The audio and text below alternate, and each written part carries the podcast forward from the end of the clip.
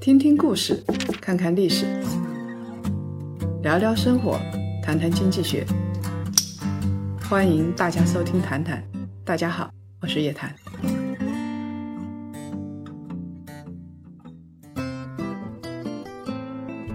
我们说实现财富自由三种方式，刚才说成为不可或缺的人才，对吧？其实本质上就是有理想、有抱负，成为不可或缺的人才。还有一种，在中国过去，包括现在为止，成为成功的企业家，这也是一种实现财富自由的方式。虽然说做企业它的风险非常非常大，很多人说你没有想清楚，你不想自杀，你就不要做企业。但是做企业依然是一条创富的非常重要的路。对。因为如果不考虑你继承来的财产，你靠工资性的一个收入，想要实现怎么说比较高质量的一个生活，嗯，比如你想靠这个工资每年年入千万，你想全中国有几个嘛，对不对？有，但是少。这是第二条路，就是他通过创业的方式来做的一条路。然后第三条路呢，就是学会投资，进行资产配置，实现财富自由。就我们刚才说的困难的这条路。假设有的人就是想进行投资，比如说在三十年前他就投资房地产，大把投资房地产，或者是现在大把的投资股票市场，这样的路可行吗？还是用其他的一些投资之路比较可行呢？我觉得这个必然是可行的嘛，因为你从中美的经验来看，对吧？嗯。像中国，那买房子算不算一种投资呢？也算的吧，对吧？嗯。像美国以这个巴菲特他们那个年代开始。长达几十年的一个长期的股票市场的一个牛市，嗯，那只要你在里面长期浸淫在里面，对吧？你肯定是比你的工资的收入要来得快的吧？这个东西，你说的可以实现，但是非常难。我看到太多的人了啊，在二十几年前，当时买房，不要说他们，我当时说买房子也没有多少人会去大规模的投入。第一，未必有这样的本金；对，第二。未必有这样的胆力跟判断力。当时上海买房有蓝印户口，有退税政策，各种政策都有。而且当时的房价，像一般的市中心也就七八千。九十年代的时候，九十年代啊，对，九十年代末的时候，一般市中心也就七八千。啊，现在市中心要二十万吧？那我现在问你一个问题：这种是一把梭哈式的投资，就我看的特别准。我一把梭哈，我二十年前看房产，现在看什么？我是不是可以一把梭哈？我觉得怎怎么说呢？就是看每个经济的不同阶段吧。这肯定就是政府他希望哪些东西好，然后哪些东西它能好，你要看两个方面嘛。在那个年代，就是房地产市场化的一个改革嘛，他把这个价格给放松了啊。然后你从全世界的一个经验规律来看，房产都是这个社会财富里面的一个大头。这个是几千年下来的事情，对不对？那在中国呢，依然是这样，因为原来的话，你所有的东西都不是市场化的，原来就只有单位的那种，也不算福利房嘛，就是什么集资建房嘛，对吧？我更感兴趣的是，因为大家都已经知道了，这个房地产的黄金时代已经过去，那现在一把梭哈，这个就相当于择股择时嘛。你现在假设说你一把梭哈，你还敢吗？某一个市场，我敢呢。我的近十年的，也不是十年吧，六六七年的经历就是梭哈之路。啊，我我觉得两点吧，一个是就是你看这个国家的一个政策，还有就是这个社会的资金的一个流向的变动。你看国家的政策啊，就讲两点，一个是现在呢土地出让金收入在下降。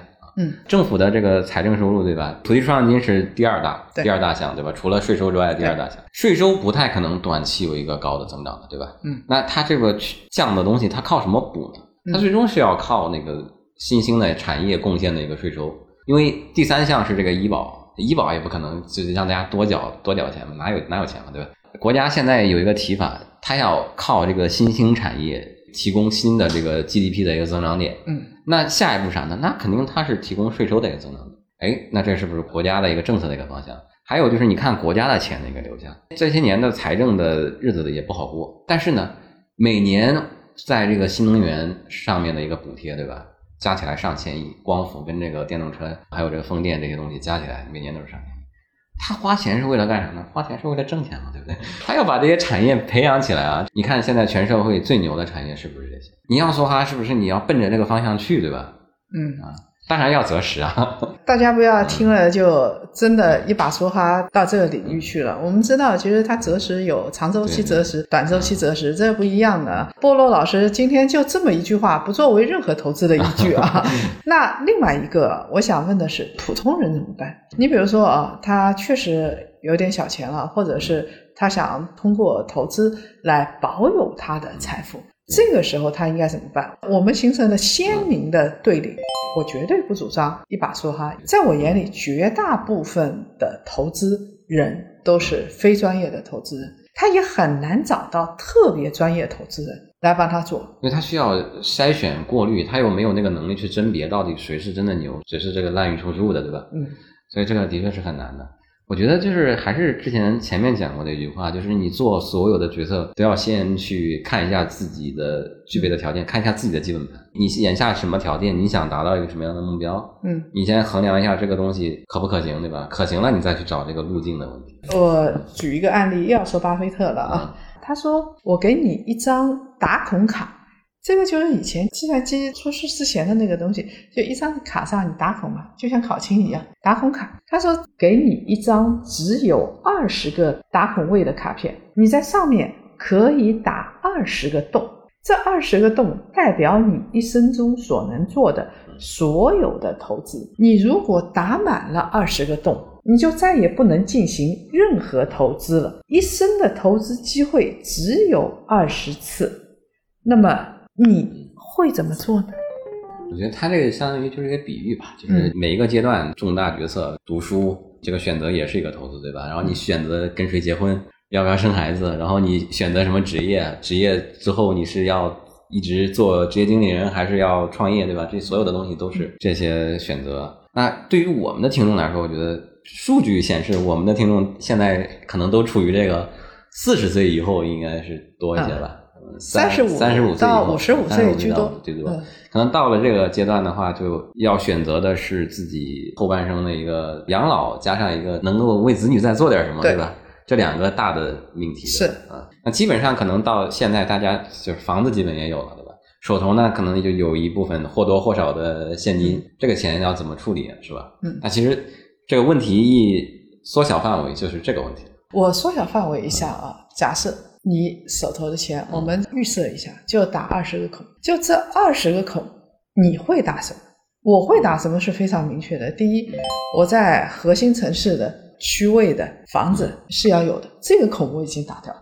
首先有了房子之后，你这个家是有了，即使说你遭遇了什么特别大的一个困难，我这个还有一个大头的资产在这儿，对吧？对。哦，我们各打几个孔啊？我们看看我们有没有契合的地方啊？这个时候我觉得是共识，房子是肯定是肯定要有，这个必须的啊。对，房子这个东西对吧？不要嫌贵是吧？越核心的东西它越保值啊。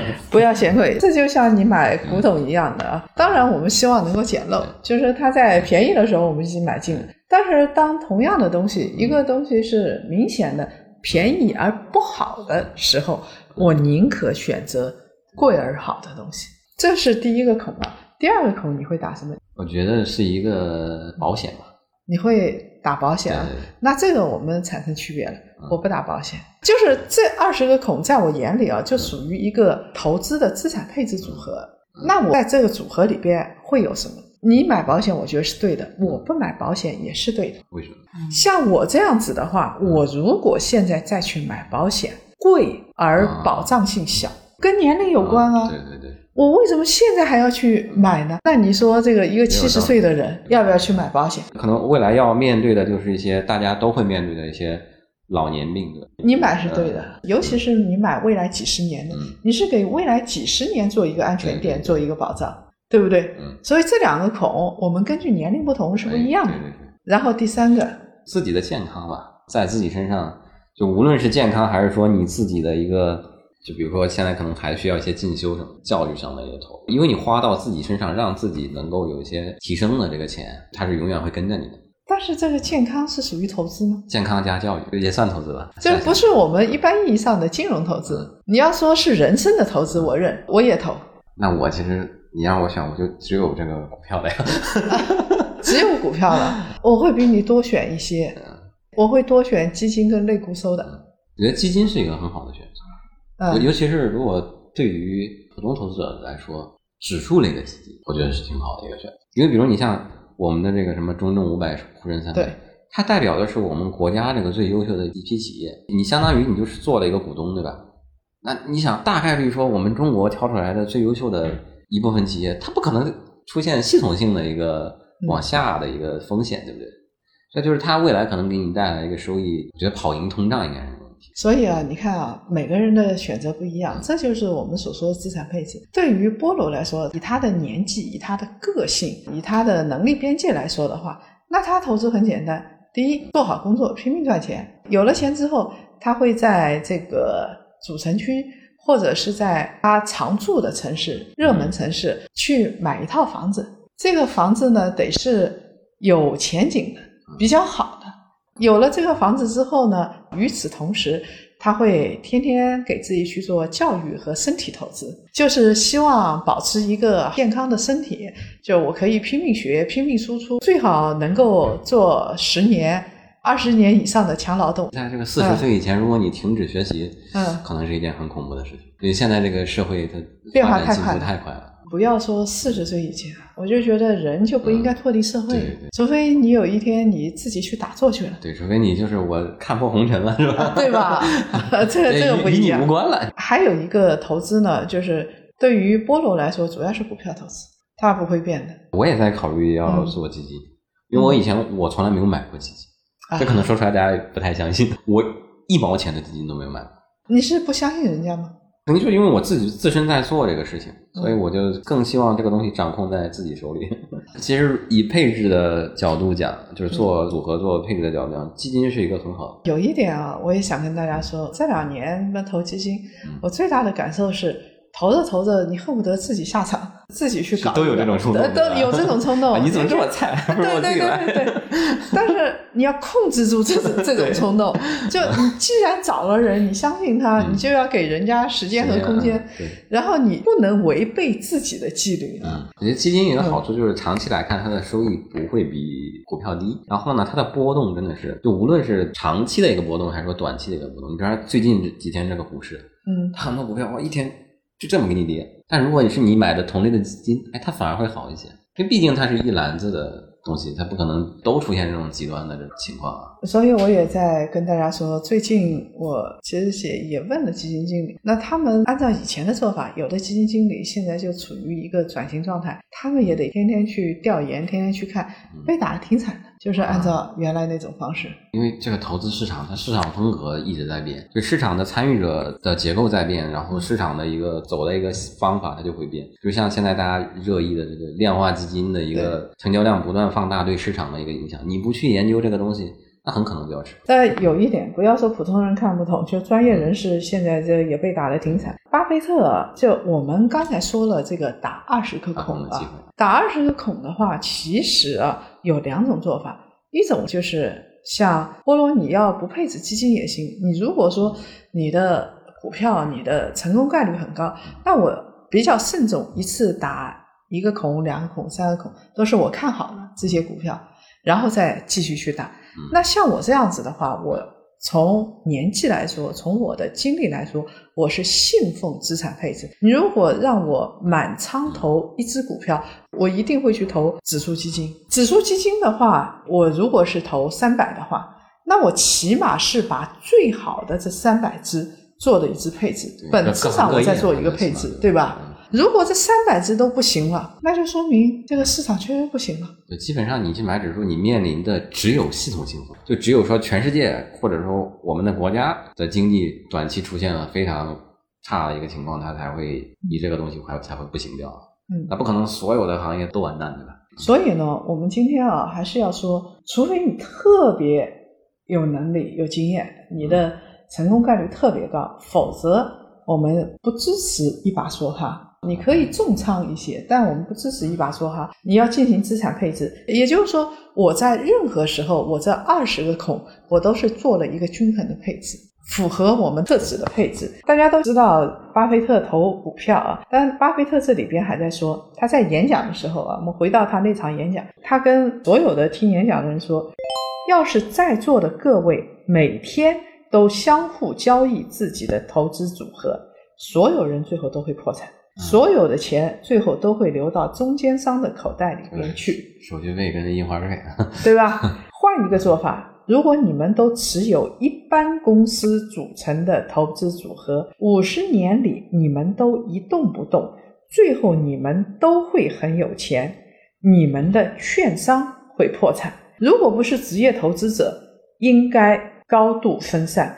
他说啊，听着啊，很重要。我认为百分之九十八到百分之九十九的投资者应该高度分散，不能频繁交易。他们的投资应该和成本极低的指数型基金差不多，只要持有美国的一部分就可以了。这样的投资是基于相信持有美国的一部分会得到很好的回报。我对这样的做法毫无异议。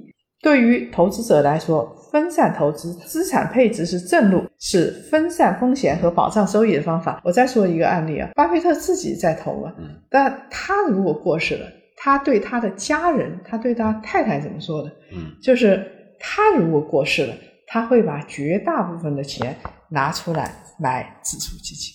巴老师毕竟是巴老师，良心，这个话说的很良心，是良心话是吧？良心话啊。这个事情啊，我还在想说，是不是做资产配置啊，做一个组合就行了？我觉得这个是第一步吧。就首先，这个巴菲特他讲的，我觉得还有一点，就是说他其实也是在戳大家的一个痛处，说就你每年交易，你肯定大家都会破产。嗯，为啥？因为多数人接受不了慢慢变富，多数人都想一夜暴富。哎，这个是的。对，嗯，再回来说这个组合的问题，还有一个，就我觉得很多人的一个通病。他总希望一个一劳永逸的结，嗯，但是就无论是你做什么事情，都没有这个一劳永逸的一个方法，不可能。就是你现在天天去看公司，这也不是一劳永逸。就无论你做企业、做投资，对吧？对。做企业的人，你哎，你现在企业状况很好，蒸蒸日上，对，你所有的东西都不改变，你觉得你能够长盛不衰吗？因为外部的环境在变，你内部的人跟事情也在变。对。做投资也是嘛，你的这个组合如果外部的条件发生了一个变化。那如果你选的一些公司，对吧？那价值投资之所以现在被 diss，就是因为很多人在讲价值投资的时候，他讲的是偏颇的。简单一句话，买一个好公司，长期持有。那你想，公司会不会变呢？公司的所处的行业的环境会不会变呢？他的人会不会变呢？那这些都是你要去跟踪的东西。你想，你就买完就扔这儿，你去看看这个互联网时代到现在，你即使竞争到现在，我们剩这个 BATG 这么多，你觉得这些家几十年之后还能都有他们吗？不一定吧，对吧？你看现在电商这个拼的这么凶，未来一定是阿里独大吗？一定是京东大吗？不一定，你要跟踪的嘛，对吧？有可能是突然窜出来一个。对呀，你就梭哈一家，你你是不是 要要出这个问题的？反正就是就记住这句话：投资方面没有一劳永逸的解，也没有就是长盛不衰的组合啊。所以啊，大家这个组合它还是要进行一个变动的。我印象特别深的是，像今年以来啊，你说量化，有的说量化上升了，但有的量化也不行。你说那个基本面投资不行，但有的基本面投资，比如说做军工的这些还可以啊，有的基本面投资还可以。然后呢，你说做大宗商品好，大宗商品呢？前阵子上升了之后，跌得快，对，跌的也很快，高位加仓一把输光啊！所以我们就看到，即使是你做资产组合，也不是固定不动的，它需要进行一个，起码是每年它需要一个变动。其实，在这个中国股市就是三个大方向：科技、周期、消费嘛。你像科技，其实新能源电动车。光伏算不算科技？军工算不算科技？其实它也算科技。通信算不算？半导体算不算？它都算科技类。嗯。然后这个消费类的，消费类的，你你像这个吃吃喝喝的所有的这些东西，包括偏消费的一些医药，都算。哎，还有你像医药，你说它算不算科技呢？它也算，对吧？就三大类，你找这个科技里面成长最猛，对吧？消费里面长盛不衰也，当然消费也要找成长。周期里，你找这个周期最差的时候开始好转了，对吧？投资嘛，A 股这个就三大方向了。这儿有一个比方，资产配置就好像消费者到电脑商店购买一台组装好的电脑，我们知道自己要什么，比如说年纪啊，要赡养的人啊，然后是我们希望未来的预期收入是多少啊，匹配相应的型号就可以买到了。这个比喻挺好的。那像你这样子就做股市呢？他说是这样子啊，某个领域专业投资者相当于购买零部件装元器件，他们啊愿意自己去组装电脑，啊有两种结果啊，自己组装电脑，一种是性价比很高，就是你的成本低，然后收入特别高，也有可能啊估到来估到去，估到出一台垃圾。概率很大。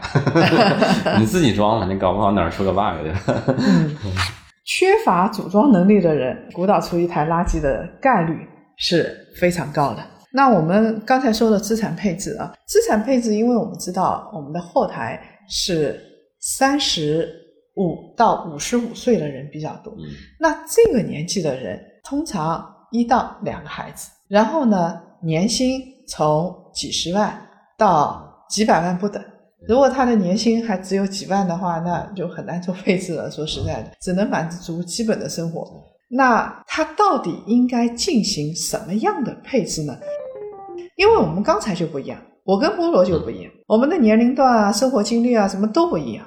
这个就看自己你的一个意愿了。其实你要说资产配置这个东西，真的还是一个是你自身的一个条件，还有就是你的一个主观意愿，你愿意为你的孩子付出多少？有的可能父母的态度就是儿孙自有儿孙福，你自己折腾去吧，我也不为你多考虑。你没房就没房吧，对吧？那如果有的可能比较宠孩子的爸妈，哎呀，我就一定要给我的孩子的路都铺好，我的这个财产都是为你打算，对吧？那也是不同的方案嘛，肯定。你要说养老，那肯定你不行，你再买套房，你到时候那套房你就收租不就得了？这个是你的比较好的方法啊。所以大家看到了啊，它是不一样的。就是你看它的被动收入来源有几种被动收入来源，我跟大家说，第一是租金，确实是一种被动收入来源。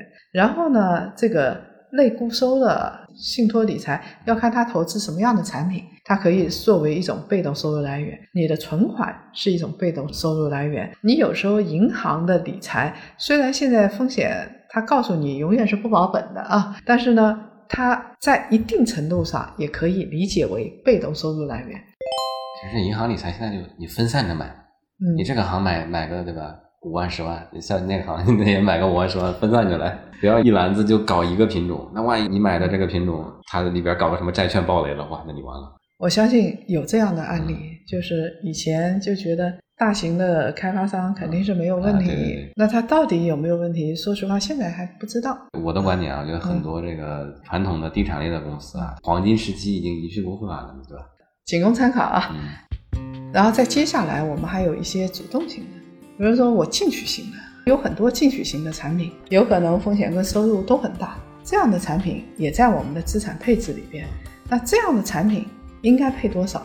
这个答案呢，我们留在以后的谈谈节目里边再跟大家说。我们发现啊，在做资产配置的时候，不管是国际一流的还是国内一流的，包括每个人他的资产比例都会不一样，进取跟防守的都不一样。我们在接下来会给大家举一系列的案例，看看他们资产配置比例是多少，为什么是这样的资产配置比例。好，我们这一期就到这儿结束了，好的，各位檀香，我们下期再见啊。下期再见。